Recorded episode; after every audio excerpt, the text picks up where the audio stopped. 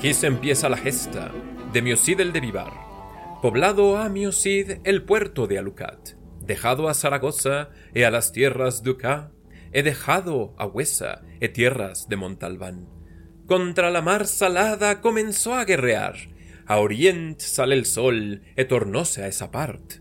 Miocid ganó Jérica, e a Honda e Almenar.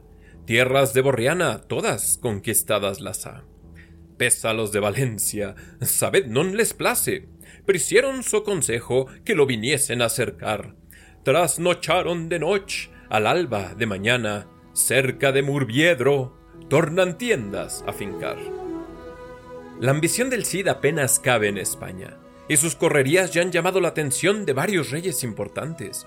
Si bien la última vez lo dejamos festejando y burlándose del conde don Ramón, ahora nos lo encontramos trabajando, y su oficio, el de la batalla, si bien malo para la salud, es bueno para la ganancia. Sigamos cabalgando con el Cid, y grado a Dios festejaremos en Valencia, sin mesarnos los cabellos ni las barbas.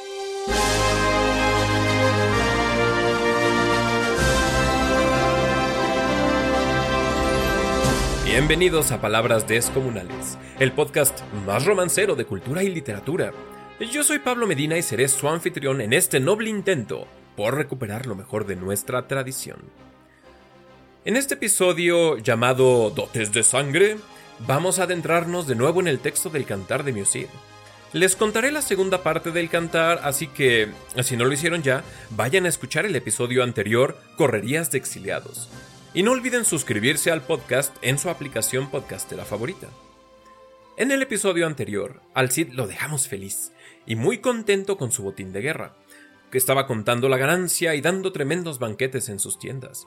Pero la doctrina siriana está impulsada por la conquista. Recuerden que todo esto es licencia poética. Si quieren saber más del Cid histórico, no dejen de escuchar nuestro primer episodio, Cabalgando con el Cid. Hemos recibido muy buenas opiniones de ustedes, vuestras mercedes además de ideas interesantes para palabras descomunales. Nuestro objetivo con este podcast es recuperar nuestra tradición, pero antes que eso, divertirlos y deleitarlos. Si tienen alguna petición o algún comentario, no duden en escribirnos a palabrasdescomunales@dilotextual.com. Repito, palabras descomunales todo junto, dilotextual.com. Recuerden suscribirse a Palabras Descomunales y tampoco olviden correr la voz.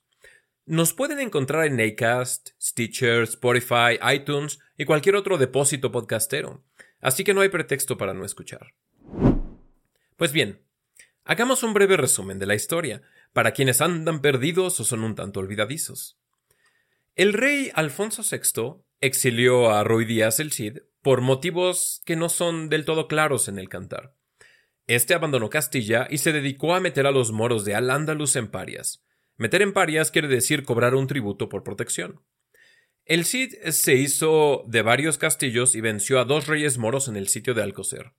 Después, el Cid anduvo molestando a vasallos del conde de Barcelona.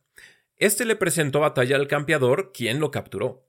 Con tremendo berrinche, el conde de Barcelona hizo huelga de hambre por tres días hasta que el Cid finalmente lo, lo convenció de comer. El conde, como se dice, marchó rumbo al atardecer y el Cid se sentó con sus vasallos a contar el botín que llevaban ganado. Con astucia y con esfuerzo regresemos al Cid, aguijemos y alarguemos lanzas, que a pesar de tanto botín hay que ganarse escuchas la soldada. El Cid se apodera de tierras de Valencia y ya vienen a sitiarlo o cercarlo como ustedes prefieran llamarlo. El Cid que algo trae en la conciencia sabe que no por nada viene Valencia a guerrear. ¿Violo mío Cid? Tomóse a maravillar. Grado a ti, Padre Espiritual. En sus tierras somos se les hacemos mucho mal. Nos bebemos su vino y comemos el sopán. Si no cercar vienen, con derecho lo facen. A menos que lidiemos, no nos dejarán. Con pesaremos a cuesta lid campal, yo fío por Dios, que nuestro pro decidirá.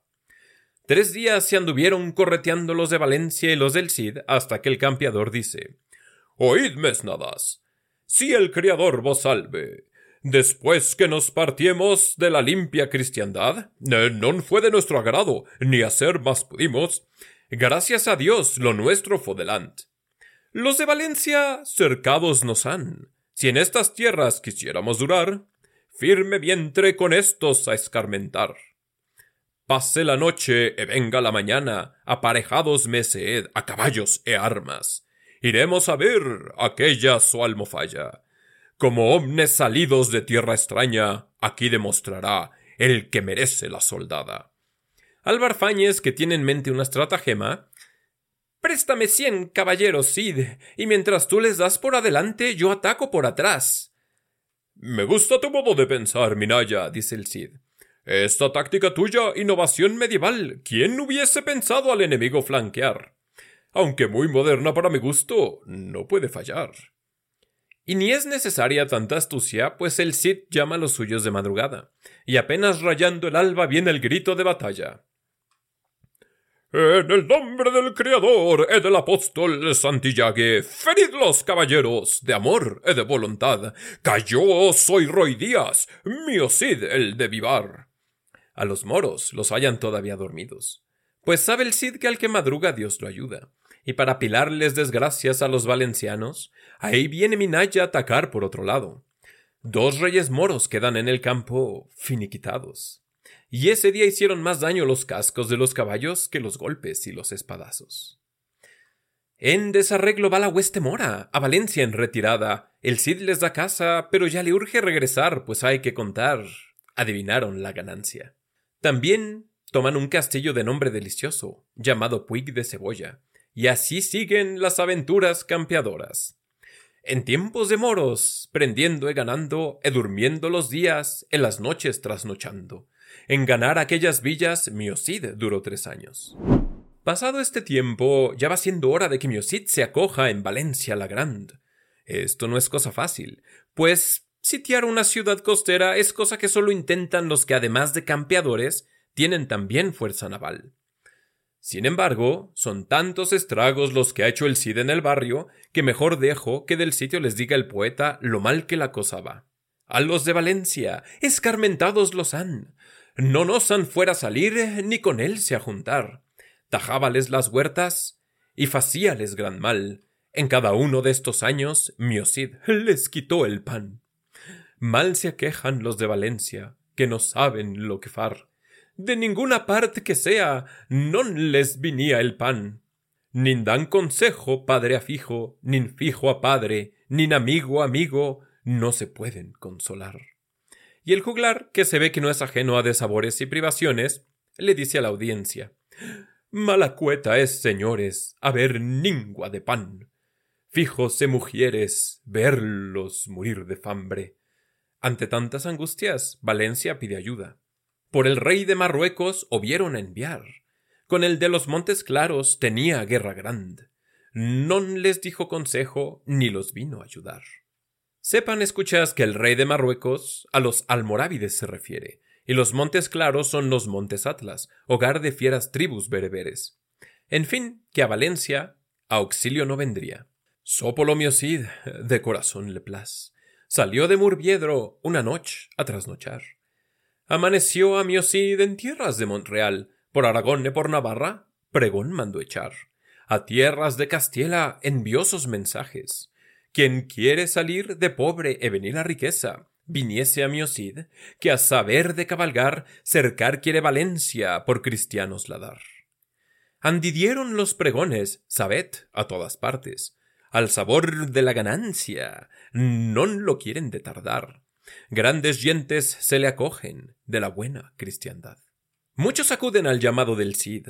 La desgracia de los sitiados es fortuna para oportunistas y arrimados. Marcha el Cid a Valencia y nueve meses la cerca con belicosa habilidad. Al décimo Valencia dice Vale, campeador, quédate con la ciudad a ver si tú sí puedes defender nuestra heredad. Nosotros estamos hasta el gorro y ya no podemos más. Grandes son los gozos que van por el lugar cuando mi Cid ganó Valencia entró en la ciudad. Los que fueron de pie, caballeros se hacen, el oro y la plata, ¿quién vos los podría contar? Todos eran ricos, cuantos que allí hay. Ya la insignia del Cid ondea en el alcázar, y las noticias de la hazaña van por toda la península corriendo. Y llegan a oídos del rey de Sevilla, que piensa Si el Cid pudo con unos cuantos apestosos y cristianos caballeros hacerse de Valencia la Grande, ¿qué no podré yo hacer con treinta mil hombres de armas contra ese ruin Cid en sangrienta lid? Mas como era de esperarse, inútil es el contraataque. Ahí van las huestes moras huyendo y el rey de Sevilla tres golpes se lleva, contra la arrolladora de Vivar, que se considere afortunado si con vida logró escapar. Pero de batallas se harta pronto el juglar y regresa a un tema que más placer le da. Tornado es mi con toda esta ganancia. Buena fue la de Valencia cuando ganaron la casa.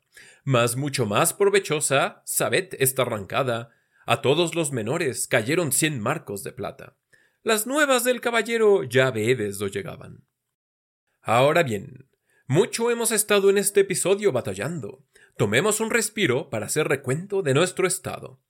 El Cid prometió no cortarse las barbas hasta reconciliarse con Alfonso, y ya varios años pasados en exilio su aspecto debió haber sido pavoroso. De seguro muy larga llevaba la barba, nada limpia, ni cuidada por barbero, me imagino que algún pajarito encontró ahí su nido, y así sobándose orgulloso su esperpento el barbiluengo, vino a él Minaya a decirle que tanta ganancia tenían los cristianos que acudieron a él, que pronto querrían volverse a sus casas. El Cid impone dura disciplina, que el que quisiera irse viniera a despedirse y a besarle la mano, para obtener del campeador permiso. Y si no lo hiciese, que lo prendieran, le quitaran todo y lo ahorcaran al lado del camino. Así pues, mandó juntar a todos en la corte y hacerlos censar. Además pide a Minaya que vaya con un nuevo regalo para el rey de Castilla, y ya de paso, pues que vaya a recoger a Jimena, su esposa, y a sus hijas. En esto discursaban cuando llegó a Valencia un clérigo, Jerome, o en español moderno Jerónimo de nombre. Este venía al Cid rogando que salieran a hacer más guerra contra moros, que mucho aprovecha la fe honrar a Dios con oraciones de batalla, y amar al prójimo es lícito también con el beso de la espada. El Cid, que no está en desacuerdo, sin embargo, pues acaba de ganar Valencia, y lo ganado hay que disfrutarlo, o bien podría decirse que luchamos por ello en vano. El Cid opta por erigir un obispado en Valencia y nombrarlo a don Jerome su prelado. Sale entonces Minaya con estas prodigiosas nuevas, y generosos regalos a Castilla, y preguntando en el camino enteróse que por rumbos de Carrión andaba Alfonse. Así siguió el noble secuaz y al rey lo halló recién salido de misa. Minaya resumió todas las andanzas que nosotros ya sabemos. Maravillóse Alfonso de tantas ganancias y batallas campales vencidas. Sin embargo, García Ordóñez, celoso conde cortesano, recibe las nuevas del Cid con ironía, Osh, semeja que en tierra de moros non queda vivo hombre, cuando hacia su guisa el Cid campeadore, dijo el rey al conde. Dejad esa razón, que en todas guisas mejor me sirve que vos. Minaya pide al rey permiso de llevarse consigo a Jimena y a las hijas del campeador. Alfonso accede gustoso y salvoconducto concede. Siempre que vayan por Castilla, su seguridad es cosa mía. Ya cruzando la frontera, es bronca tuya, Minaya, y de Ruy Díaz. Además, el rey restituye a los del Cid sus heredades. Les deja volver libremente con su señor que los sirvan sin temor. Ya viendo el rey que poniendo sus apuestas con la arrolladora de Vivar hay más ganancia todavía por sacar. Parece que todo va muy bien en esta gesta, pero ¿qué chiste tendría si no le echamos a la lumbre leña? Dice el poeta. Aquí entran en fábula infantes de Carrión. Mucho crecen las nuevas, de mi sí del campeador. Bien casaríamos con sus fijas, por ganancia de nos. No la osaríamos acometer, no, no, no, esta razón, miocides de vivar. en nosotros, condes de Carrión. Mientras estos están entre que sí, entre que no se quieren casar con las hijas, que si su alcurnia es superior y la de ellas inferior, ahí va Minaya por la familia. Con mucha obsequiosidad se humilla ante Jimena, la que en esencia dice Ya era hora. Aquí nos tiene olvidadas ese marido mío. con sus amigotes se la pasa, y yo aquí encerrada cuidándole a las hijas y rezándole noche y día Padres Nuestros y Aves Marías. A la salida de Burgos, a Minaya le salen al encuentro Raquel y Vidas, judíos engañados en el episodio pasado. Ruegan a Minaya que les regrese su lana, y si así hiciera, ya ni intereses le cobraban. Minaya responde Yo la veré con el Cid, si Dios me lleva hasta allá. Por lo que habedes fecho, buena remuneración tendrán. Y así se van resarciendo las travesuras y los despechos. Salen en procesión y Minaya manda mensajeros. El Cid al escucharlos está tan alegre que planea hacer una gran recepción cuando llegue su mujer a Valencia, la mayor. Entretanto, ahí van hombres del Cid y de su amigo Moro a Bengalbón a recibir a las mujeres con mucha honra y escoltarlas hasta donde espera el campeador. Todos intercambian honores, regalos y honras. Esto de viajar no es poca cosa, y en la Edad Media requería de mucha pompa. El Cid, que ya sabe que se acerca la procesión, pide que le ensillen al caballo Babieca. Se quiere lucir frente a Jimena a ver si al ver al marido tan galante se le olvida la pena. Enciéllanle a Babieca, coberturas le echaban. Mio Cid salió sobre él e armas de fuste tomaba. Por nombre el caballo Babieca cabalga. Hizo una corrida, esta fue tan extraña. Cuando hubo corrido, todos se maravillaban. Desde ese día se preció Babieca en cuanto grande fue España. Ya luciéndose, desmonta el Cid frente a su media naranja, la que no pierde tiempo en decir Merced, campeador, en buena hora ciñiste espada, sacádame a vedes de muchas vergüenzas malas. Heme aquí, señor, yo he vuestras fijas ambas, con Dios he con busco, buenas son, he criadas. Ver al Cid, duro guerrero, conmoverse es conmovedor. A la madre y a las hijas bien las abrazaba. Del gozo que habían, de los sus ojos lloraban. Todas las sus mesnadas en gran deleite estaban. Armas tenían, etablados que levantaban. Oíd lo que dijo el que en buen hora ciñó espada. Vos, doña Jimena, querida mujer y honrada, e ambas mis hijas de mi corazón, e mi alma, entrad conmigo en Valencia la casa, en esta heredad que vos yo he ganada. Las mujeres miran Valencia y se les caen las babas. Ya van creyendo que pasarán sus días en paz, en bailes y tertulias varias, paseando por los jardines de Valencia y chapoteando en la playa. Mas he aquí que el rey Yusef, en dominios almorávides, allende las aguas, aquel rey de Marruecos ajuntaba sus virtos, con cincuenta veces mil de armas, todos fueron cumplidos. Va a buscar a Valencia a mi Cid don Rodrigo. Cuando el Cid ve a los almorávides fincar sus tiendas en torno a Valencia, le dio tanto gusto que tantas fuerzas o virtos vinieran a darle sitio. Dice el Cid, Venido me es delicio, de tierras de allende del mar. Entraré en las armas. Esto no lo podré dejar. Mis hijas y mi mujer verme han lidiar. En estas tierras ajenas verán las moradas cómo se facen. Aparte verán por los ojos cómo se gana el pan. Y Jimena le dice ¿Qué es esto, Cid? Si el Creador vos salve. Ya, ya, mujer honrada, no nayades pesar. Riqueza es que nos acrece maravillosa e gran. A poco que viniestes regalos vos quieren dar.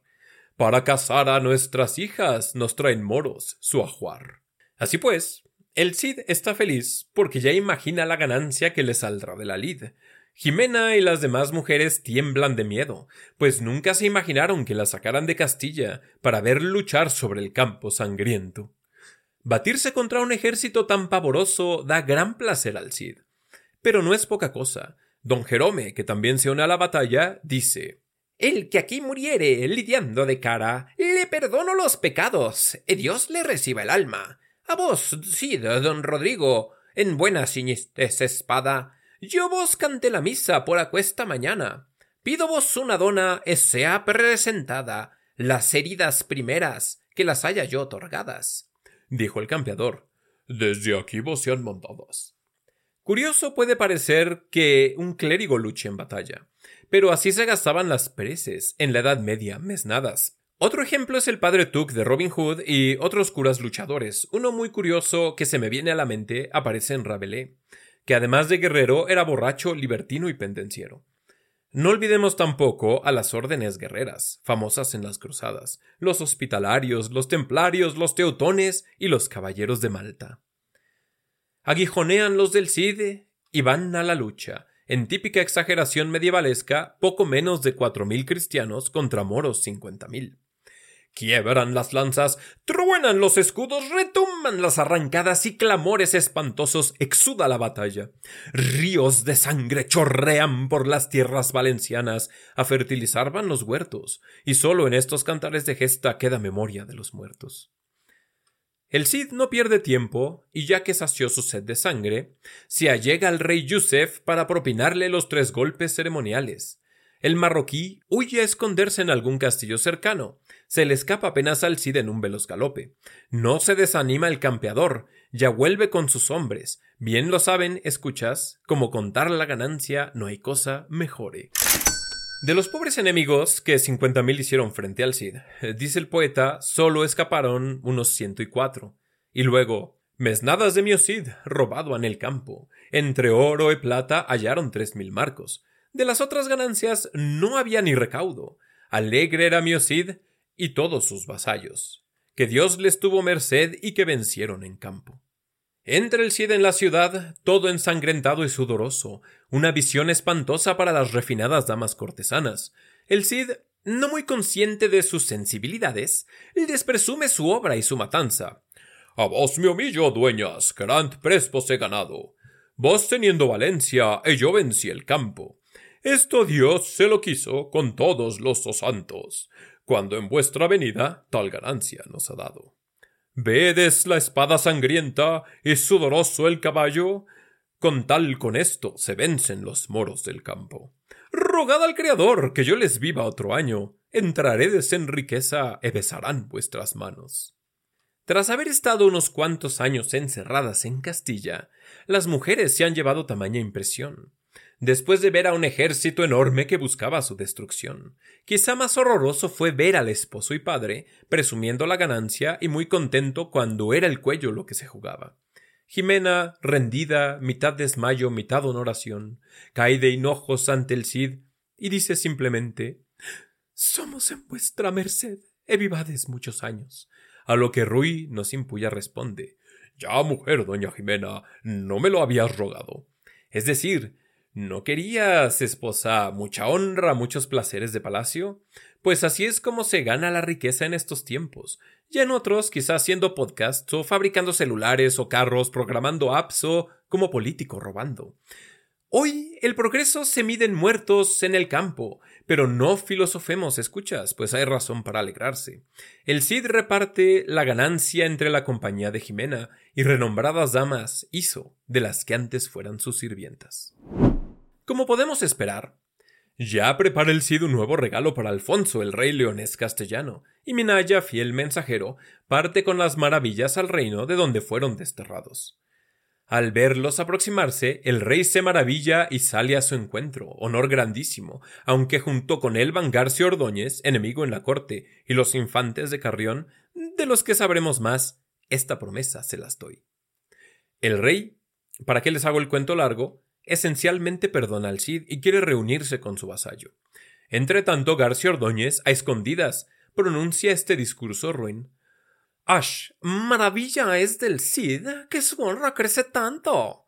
En la hora que la no seremos agüitados, por tan habilidosamente vencer reyes del campo, como si los hallase ya muertos, conducirse los caballos. Por esto que la hace, nosotros sabremos menoscabo.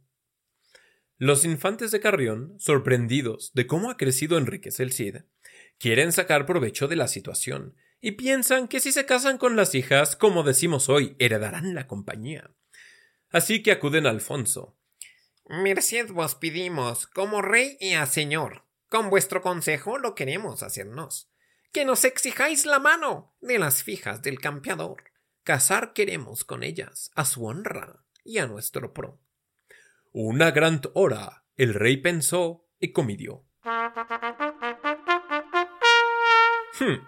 Yo eché de tierra al buen campeador, haciendo yo a él mal, él a mí gran pro. Del casamiento no sé si habrá sabor, mas pues vos lo queredes, aceptemos la razón. De vuelta va Minaya al Cid, fiel correvidile. Le informa a su señor sobre el gusto que le dio el regalo al rey, y que agenten una reunión para formalizar la reconciliación. También le dice sobre la idea de casar a sus hijas con los infantes de Carrión. Debemos saber que estos muchachones eran algo así como nuestros mirreyes de hoy. Me imagino que igual de ridículos, pero en este caso al menos nobles son. Todo mundo está de acuerdo que es un matrimonio dispar. Según las costumbres de los tiempos, estaba muy mal. Muy por encima están estos infantes de doña Elvira y doña Sol. Algunos se emocionan y dicen que es un cuento de hadas y que las hijas como cenicientas son. Pero el Cid, que conoce el oscuro corazón del hombre, Insiste que accede por obediencia al rey que por él a cada una le conseguía más apropiado varón. En fin, que van las cartas entre los reinos para organizar la reunión. Con mucha pompa salen las partes y al encontrarse los dos, el Cid se humilla con no poca exageración. Los hinojos de las manos en tierra los fincó, las hierbas del campo a dientes las tomó. Llorando de los ojos, tanto era su gozo mayor, Así sabe dar humildanza Alfons, so señor. De aquesta guisa a los pies le cayó. Tan grande pesar hubo el rey don Alfons. Levantados en pie ya, Cid campeador. Besad las manos, pero los pies no. Si esto no haces, no tendrás mi amor. El rey perdona al Cid y lo honra tanto que García Ordóñez no puede de la envidia. Se pasa entonces al negocio de las hijas. El Cid eh, no quiere, pero se somete a la voluntad del rey y queda acordado que don Diego y don Fernando, los infantes, ahora serán parte de la cidiana familia. Tan rico es el Cid que puede dar a reyes regalos, a los mis reyes sus hijas, y no olvidemos las virtudes de su cocina. En hospitalidad y largueza al Cid nadie lo supera. El campeador a los suyos lo mandó, que adobasen cocina para cuantos que ahí son, de tal guisa los paga mi Cid el campeador, todos eran alegres y acuerdan en una razón. Pasado había tres años, no comieran mejor. El Cid insiste que él no dará a sus hijas de su propia mano, así que cae sobre Minaya el honor. El rey, por su parte, apadrina a los infantes y personalmente otorga sus manos al campeador. Las bodas serán en Valencia, que no para nada el Cid la ganó. Ya los negocios fincados se despiden con regalos. Un chorro de arrimados van a Valencia porque las bodas presagian ser el evento del año. Cuando llega el Cid con su esposa, le anuncia el casamiento. A pesar de sus recelos, es verdad que sus yernos son codiciados solteros. Besáronle las manos la mujer en las fijas, y todas las dueñas de quien son servidas. Encarado al criador y a vos, Cid Barba Velluda, todo lo que haces vos es de buena guisa. No serán menguadas en todos vuestros días. Y las hijas. Cuando vos nos casaredes, bien seremos ricas. Pero el Cid advierte. A vos digo, mis hijas, don Elvida y doña Sol, de este vuestro casamiento crecemos en honor. Más bien sabed verdad que no lo levante yo. Pedidas vos arrogadas el mío señor Alfons, y solo tar firme mientre de todo corazón, que yo nula cosa no le supe decir que no. Metí a vos en sus manos, hijas ambas las dos. Bien me lo creades, que él vos casa, que non yo. Quince días duraron los festejos, hubo torneos, festines, banquetes, bailes, danzas, gabotas, arabandas, tarantelas, estampiés, brandles y saltarelos. Todos están impresionados de cuánto se gastó el Cid en las bodas de las hijas. Toda Valencia está de fiesta y la música llega hasta Castilla. Todos están felices y la paz reina en los dominios de Ruy Díaz. Hasta los infantes de Carrión, que son un poco payasos, viven dos años felices al lado de sus suegros y doña Sol y doña Elvira. Y en esta nota termina el segundo cantar de mi Cid en alegría. ¿Algo romperá la alegría y la paz? ¿O terminarán el Cid, Jimena, y sus hijas sus días en bonanza y felicidad? Si lo quieren saber, suscríbanse a Palabras Descomunales, que ya se acerca el desenlace de nuestras aventuras campales.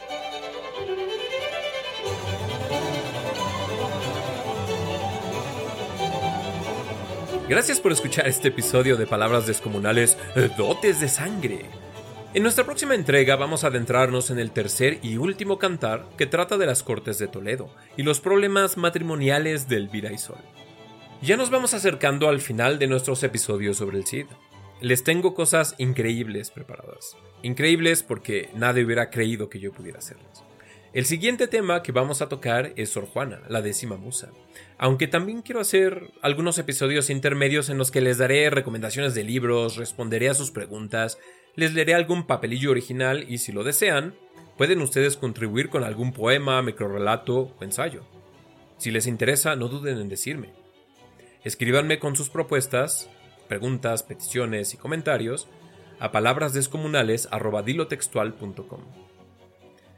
El podcast va creciendo a muy buen ritmo, pero no quiero quitar el dedo del renglón. Antes que nada, quiero agradecerles todo su apoyo. Pero por favor recuerden que no tenemos redes de palabras descomunales así que dependemos de ustedes para correr la voz. Hacer estos episodios, sinceramente es un placer, me, fascina, pero toma bastante tiempo y es un esfuerzo considerable para un intelecto inferior como el mío. Además, hay varios costos asociados, y la verdad es que en vez de apoyo monetario, prefiero pedirles su apoyo moral. Si saben de alguien que disfruta la cultura pero que no ha escuchado de los podcasts, enséñenle a bajarlos y cómo compartirlos. Díganle a todos qué de maravillas estamos haciendo en palabras descomunales. Y aunque no sean adeptos a la literatura, la verdad es que esta es nuestra herencia y compartirla también es una manera de mantenerla viva. Quiero agradecer a Dilo Textual por permitirme usar su dominio para hospedar la página del podcast. Así que ya saben, si están buscando corrección de estilo, redacción o creación de textos originales, no duden en visitar dilotextual.com. Digan que escucharon de Dilo Textual en palabras descomunales o que los manda su cuate el Pablo y les darán un descuento. Nos vemos en un par de semanitas con más épica campeadora. Yo soy Pablo Medina. Gracias por escuchar.